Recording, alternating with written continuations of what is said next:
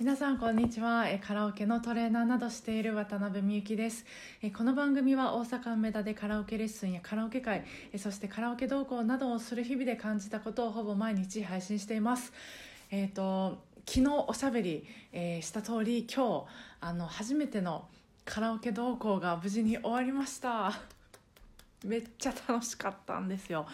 であのカラオケレッスンに何度か、ま、来てくださってた方なのでもうすぐにわーっとこう盛り上がってというかおしゃべりにもう花が咲きおしゃべりして歌っておしゃべりして歌ってってもうめっちゃ楽しかったんです。でそのびっくりしたのがもう私初めて訪れた枚方という土地やったんですけどあそうそうそう今日は枚方っていうところで、えーカラオケさせてもらって私は初めて訪れたんですけどいや素敵なとこだったんですよなんかまあ駅のちょっと周辺しか見れてないんですけどあの初めて行く土地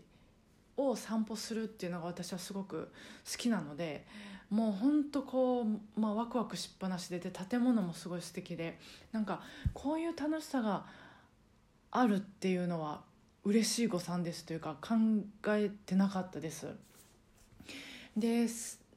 まあ、その方の歌はあの梅田の、えカラオケ店でも、まあ、レッスンとかで、えー何度か聴かせてもらったことあるんですけどやっぱりなんかこう住んでる土地で歌われてるからなのかあのまた違ったように聞こえたんですよね。こうまあ、レベルとかスキルとかいうことではなくてもうとてもすごい素敵な歌の方なんですけどあの歌声のなんかこう温度というか湿度みたいなことで、まあ、その説明もちょっと抽象的なんですけどとってもね良かったんです。本当にななんか何度もちょっと思い出してます。でも私もこう先生としてではなくてそのカラオケ仲間のつもりであの行かせてもらってるしでまあ枚方にいてその梅田にあのいる時とはまあ気分も違うしで、まあ、いつもよりもまあ皆さんとあのよりフラットで、まあ、ざっくばらんに過ごさせてもらってたんです。でいつものカラオケレッスンや、まあ、わたからとはまた違ったなんか今日の面白い時間っていうのはもう枚方だからこそ 生まれたというかあのご依頼者さんの、まあ、今日呼んでくださったあの方の住んでる土地に行かせてもらって行かせてもらったからこそこう生まれたんだなと思ったんです。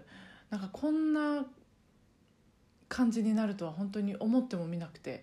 あの宝物の宝物となりました。